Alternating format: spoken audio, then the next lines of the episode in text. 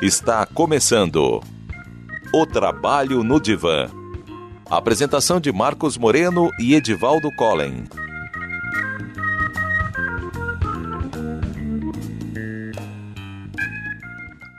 Olá, pessoal. O Trabalho no Divã de hoje tem como tema a depressão, que é um transtorno de humor. Nós temos registro de uma síndrome depressiva já no Velho Testamento e também na Ilíada de Homero. E Hipócrates, considerado o pai da medicina, usou o termo melancolia para descrever alguns distúrbios mentais. Esse termo foi utilizado por muito tempo para descrever uma condição de abatimento físico e mental. A depressão, que seria a herdeira histórica da, da melancolia, é uma doença mental comum, caracterizada por uma tristeza persistente, perda de interesse em atividades que as pessoas geralmente gostam de, de fazer e a perda da capacidade de lidar com as tarefas diárias, isso por pelo menos duas semanas. Ela é diferente das flutuações de humor que a gente tem no dia a dia ou das nossas respostas emocionais para o que acontece no nosso cotidiano. A depressão não é tristeza, ela, ela é muito mais séria, pois ela destrói a vontade de viver. A gente pode ficar triste ou deprimido porque a gente termina um relacionamento, porque alguém morreu, porque o time perdeu o jogo ou outras coisas. Mas a depressão vai muito além desse sentimento. E ela não é puramente psicológica, se configurando como um transtorno neuropsiquiátrico. O cérebro de alguém com depressão tem alterações funcionais e estruturais se comparado ao cérebro de alguém que não está doente. E nisso é importante ter em mente que a depressão é uma doença. Ela não depende da escolha da pessoa em não ficar para baixo. Não é uma questão de decidir que amanhã ela vai acordar melhor e vai retomar a vida. Não é algo assim que uma saída para dar uma volta vai resolver. E a depressão é uma doença com múltiplas causas. Ela é tão séria que nem sempre a psicoterapia é suficiente. Então, por isso, o uso dos medicamentos em paralelo ajuda na recuperação das funções cerebrais. Da mesma forma, apenas tomar os remédios sem fazer nenhum acompanhamento psicológico não tem muita prospecção de melhora. E há diferentes tipos de depressão. E a classificação vai variar de acordo com o número de episódios, a duração, se são episódios recorrentes, se há episódios de mania associados, se os sintomas são leves, moderados ou graves, ou algumas outras variáveis. E por isso é importante ter o tratamento adequado, porque o direcionamento vai variar de acordo com a condição é, do paciente. Não é simplesmente porque a pessoa está deprimida que ela vai ter exatamente o mesmo tratamento de outra. De acordo com uma estimativa recente da Organização Mundial de Saúde, mais de 300 milhões de pessoas no mundo atualmente vivem com depressão. Teve um aumento de 18% nos casos entre 2005 e 2015. E para a gente ter uma ideia do problema, é, dentre tantas outras doenças que existem por aí, até 2020 ela vai ser a maior causa de incapacitação para o trabalho o transtorno depressivo maior tem a maior prevalência ao longo da vida entre, os, entre todos os transtornos psiquiátricos, algo em torno de 17%. Ou seja, é, 17% de todas as pessoas vão ter depressão em algum momento da vida. E a imensa maioria dos casos de suicídio também estão associados à depressão. E ela é uma doença que tem um tratamento bastante simples, né? A gente pode considerar, e não deveria é, causar tantos danos na sociedade. Há muitas intervenções conhecidas e eficazes para a cura da depressão, mas menos da metade das pessoas que sofrem com esse mal são tratadas. Em alguns países, menos de 10%. E muito disso é consequência da falta de recurso, da falta de treinamento dos profissionais em saúde, do estigma associado às doenças mentais, como a gente falou no terceiro episódio do podcast. E como se não bastasse a depressão por si só, tem uma grande comorbidade entre ela e outras doenças. Ou seja, ela pode levar a outras condições, como doenças do coração, diabetes, ou abuso de substâncias, mas o caminho inverso também é verdadeiro. E as pessoas que sofrem com esses males têm um risco maior de desenvolverem a depressão. Então é preciso investir em saúde mental. Inclusive, em muitos países ricos, menos da metade das pessoas que sofrem com depressão tem tratamento. A média da verba de saúde que é direcionada para a saúde mental é de 3%. Então é algo que economicamente é um contrassenso, já que a gente tem muitos estudos que mostram que é, a cada dólar investido no tratamento para depressão, é, e ansiedade retorna quatro vezes mais por conta de uma saúde melhor e da capacitação para se trabalhar. Mas então, quais são as características da depressão? Antes de mais nada, é bom reforçar que para um diagnóstico acertado, a gente precisa consultar um profissional. Como a gente vem dizendo, cada caso é um caso e evolui de forma diferente de pessoa para pessoa. Os pacientes com depressão, geralmente eles relatam perda de energia, mudanças no apetite ou no sono, seja para mais ou para menos, inquietação, indecisão, concentração reduzida, sentimentos de culpa, desesperança, ansiedade, baixa autoestima e pensamentos recorrentes sobre automutilação, morte ou suicídio. E além desses sintomas, ela tem outras características. Por exemplo, ela tem fatores genéticos. Algumas pessoas apresentam a predisposição a desenvolver a depressão. É, é, um transtorno que tem a prevalência duas vezes maior em mulheres do que em homens, isso independente da cultura, da idade ou outras variáveis. E isso provavelmente se justifica por diferenças hormonais ou modelos comportamentais de impotência que são aprendidos pelo gênero feminino. E ela tende também a ocorrer em pessoas que moram sozinhas, que não têm relacionamentos íntimos ou que são divorciadas ou separadas. Então, como a gente disse, há vários fatores responsáveis pela depressão, mas as observações clínicas mostram que há um evento estressor marcante na vida da pessoa que desencadeia mudanças duradouras na fisiologia do cérebro. É como se um episódio traumático afinasse todas as nossas reações do indivíduo daquele ponto em diante. Então, geralmente, há um fato relacionado ao primeiro episódio depressivo, mas não necessariamente nos seguintes. E, sem tratamento, a situação só tende a piorar. Então, se você acredita que você possa estar com depressão, é bom procurar um profissional. Não é uma sentença de morte e as chances de cura são enormes, pois os tratamentos são bastante eficazes. E, se você conhece alguém diagnosticado ou que possa estar com depressão, o seu apoio é bem importante. E como você pode ajudar? É, evitando diminuir o problema, dizendo que é frescura, que é sinal de fraqueza, que é tudo da cabeça da pessoa. É, não tentar forçar essa pessoa a realizar atividades que você considera divertida. Não dizer que há pessoas que têm problemas maiores no mundo. Você pode se manter disponível para ouvir. Não precisa ficar dando conselhos ou ordens. Só o fato de você estar tá ali para ouvir a pessoa falar das questões dela já é uma grande ajuda.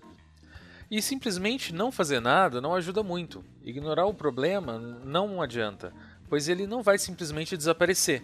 E ele tende só a crescer. E caso a pessoa não esteja passando por algum tratamento, é bom a gente encorajar né, a, a buscar ajuda profissional. Você está ouvindo O Trabalho no Divã.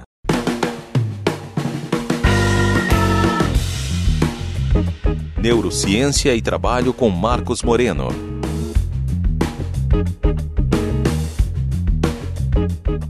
Todos e bem-vindos à Neurociência no Trabalho. A equipe da bioquímica brasileira chamada Lívia Carvalho, do Departamento de Epidemiologia e Saúde Pública do University College of London, a UCL, constatou que 44 de 47 genes ligados à resposta anti-inflamatória apresentam um padrão elevado de ativação no tipo mais comum de leucócitos, as células brancas de defesa do organismo, de pacientes com depressão severa. Em seu estudo, descobriram que 30% das pessoas diagnosticadas com depressão estão ligadas ao processo que envolve a inflamação pequena, mas crônica. As pessoas que estão ligadas a estados depressivos, por ter um estado inflamatório muito ativo, normalmente não reagem ao medicamento antidepressivos convencionais. O grupo de Lívia é um dos mais atuantes dedicados à pesquisa de inflamação, como sendo um dos mecanismos pelos quais os estressores psicológicos desencadeiam tipos de doença, como depressão, problemas cardiovasculares e processos ligados ao envelhecimento precoce. Quando falamos de estressores psicológicos, estamos falando especificamente da liberação do hormônio cortisol, que é o hormônio eh, ligado ao estresse. Quando esse hormônio é liberado no organismo, o nosso sistema imunológico ele é ativado para nossos sistemas de defesa, como se estivéssemos para ser atacados e pudéssemos eh, de repente nos machucar.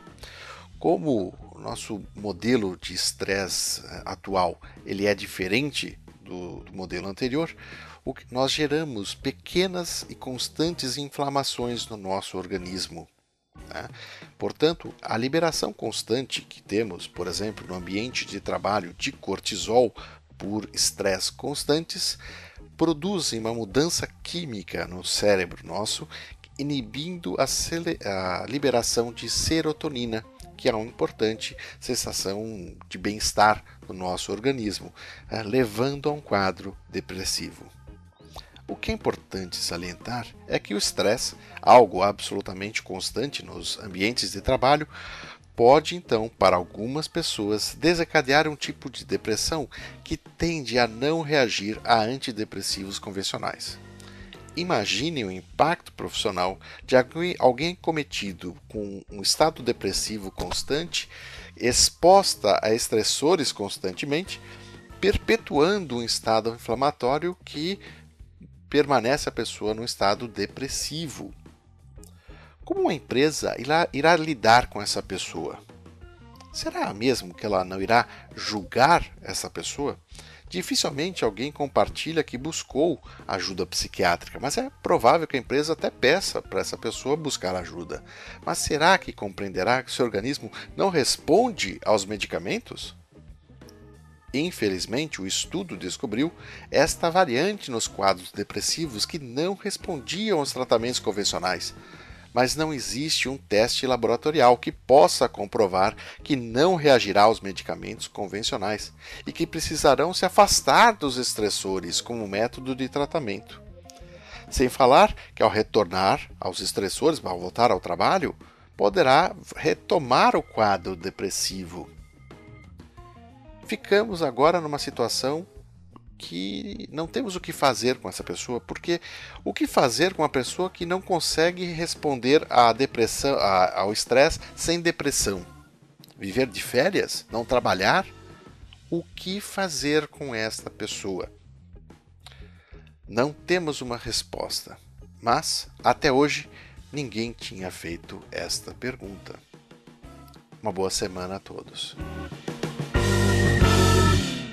Você está ouvindo O Trabalho no Divã.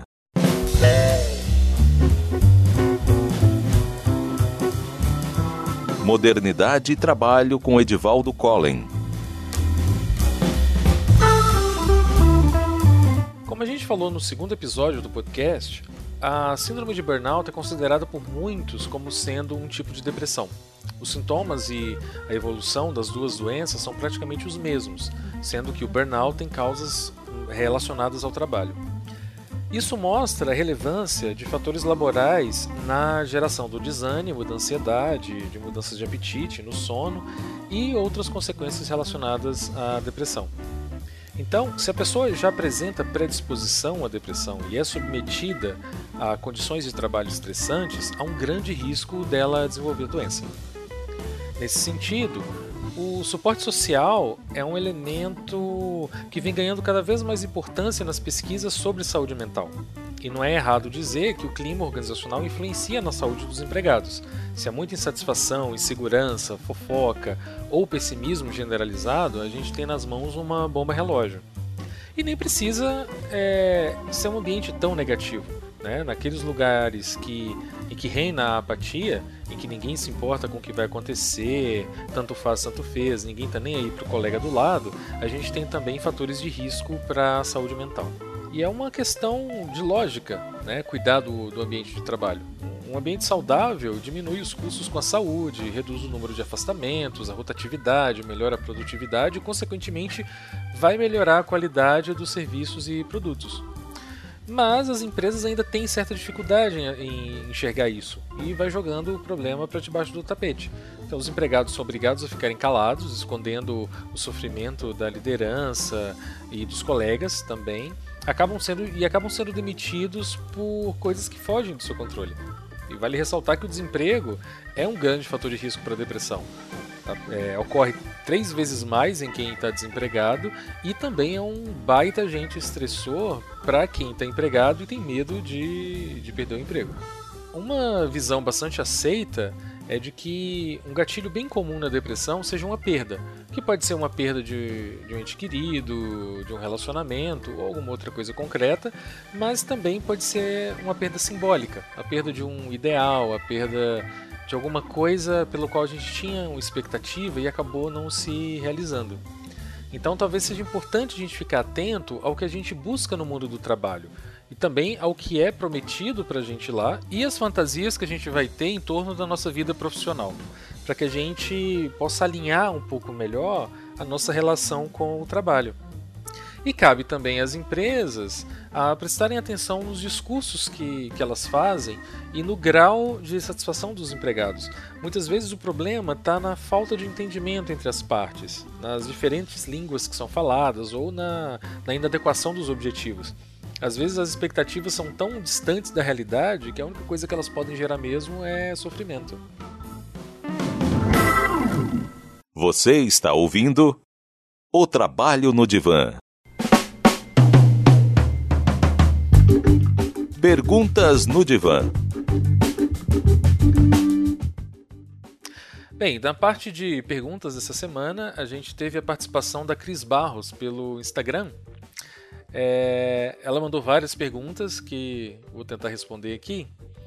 A primeira: a fase depressiva do transtorno bipolar se caracteriza exatamente pelas mesmas dificuldades de uma depressão isolada?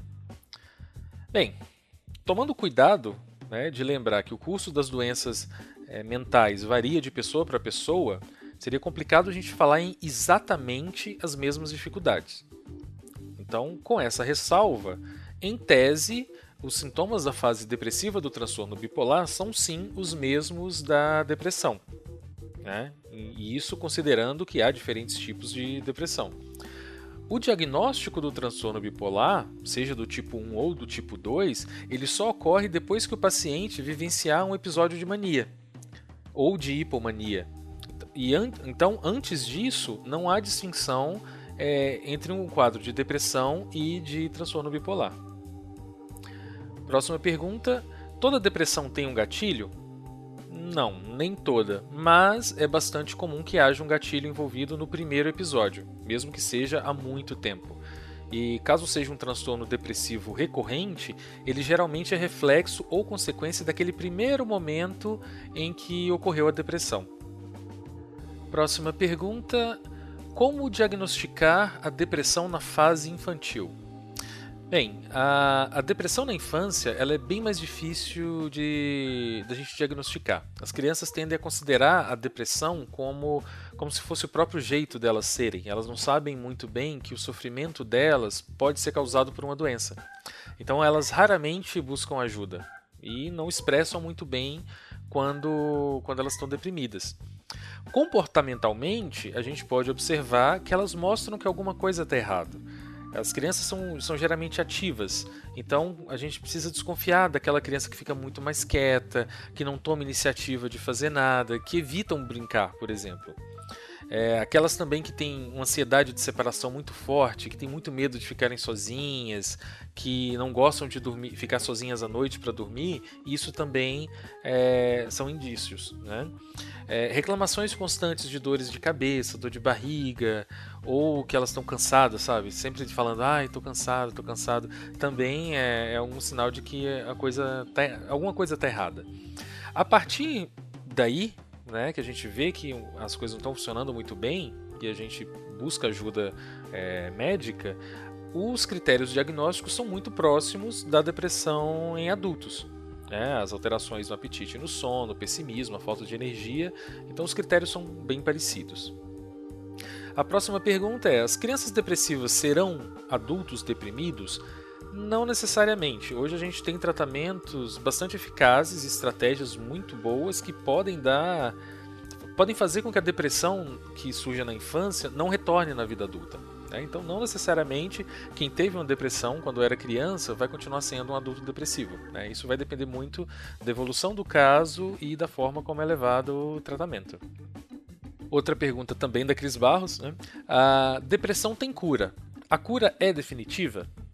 Bem, dentro dos transtornos psiquiátricos, pelo menos atualmente, é difícil a gente falar em uma cura no sentido que a gente tem para as outras doenças. O que a gente tem hoje é a remissão dos sintomas e o controle do transtorno, que a gente pode chamar nesse caso como espécie de cura. Né? Mas é inegável que alguém que passou por uma depressão tem um risco maior de recorrência. Então, seguindo o tratamento corretamente e, aumentando o repertório de estratégias que ela tem para lidar com as adversidades e mudando alguns elementos no estilo de vida, é possível que essa pessoa jamais tenha depressão novamente. Mas é aquela coisa, a gente precisa sempre observar quem já teve depressão em algum momento, porque isso pode voltar. Né? É uma doença que tende a ser recorrente, se não cuidada. Outra pergunta: uh, por que a depressão afeta tanto a libido? Bem, se a gente considerar que alguns dos elementos mais característicos da depressão são a perda de interesse nas pessoas e nas atividades, no comprometimento da autoestima e na falta de energia, fica fácil para a gente entender por que a libido é tão afetada. Quem está deprimido se retrai, está gastando muita energia ali em lidar com aquela situação particular e fazer a manutenção da, da própria sobrevivência. E assim não, não sobra muita energia para ela é, investir nas outras pessoas. Por isso é muito comum que, que as pessoas deprimidas elas deixem de se interessar por outras e isso está completamente ligado à questão da libido. Né? Outra pergunta: se a depressão é tão difícil de ser diagnosticada durante a adolescência, que cuidados os pais professor e professores devem ter para evitar automutilações, suicídios e fugas?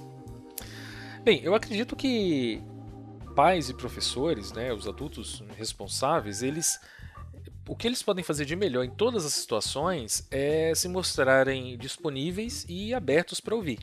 Ter o apoio social em qualquer doença psíquica é muito importante. A não ser que você encarcere alguém e vigie constantemente, não há como a gente policiar uma pessoa por 24 horas. Então, se a gente dá suporte, a gente também está dando alternativas para essas pessoas lidarem melhor com suas questões. E também a gente está mostrando que elas são importantes. Afinal, a autoestima é das coisas mais prejudicadas na, na depressão. Então, se as pessoas encontram meios diferentes de lidar com os problemas, elas não necessariamente vão cair nessas formas mais radicais, como suicídio, automutilação ou abuso de drogas.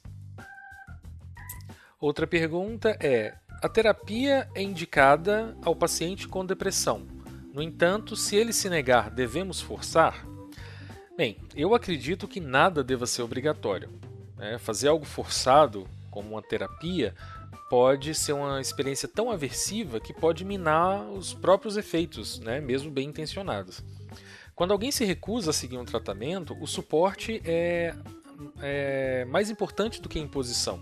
Leva mais tempo, requer mais paciência, mas estar tá ali do lado, motivando e mostrando aos poucos as coisas, que as coisas podem melhorar, talvez seja o melhor caminho mostrar que a pessoa é importante, está ali para ouvir, sugerir atividades físicas, são formas dela se sentir melhor e conseguir ter iniciativa de melhorar o quadro, de buscar o tratamento. E agora uma última pergunta da Amanda Baia, Baiense. Quais são ah, os variáveis sintomas que indicam a depressão? Bem, a gente já falou de bastante sintomas nesse episódio, mas não custa nada retornar. Né? É, são sintomas que duram pelo menos por duas semanas. Então a gente tem uma tristeza muito constante, é, a perda de interesse em atividades que inclusive eram divertidas e que traziam prazer anteriormente, é, mudanças no apetite e no sono. Seja a pessoa comendo muito mais ou perdendo apetite, ou dormindo além do que costumava dormir, ou tendo insônia. Geralmente são, são coisas que indicam, mas o diagnóstico mesmo tem que ser feito por um profissional. Bem, é isso que a gente tem para essa semana. Bom feriado e até a próxima.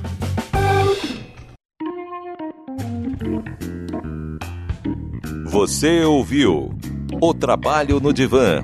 Apresentação de Marcos Moreno e Edivaldo Collen.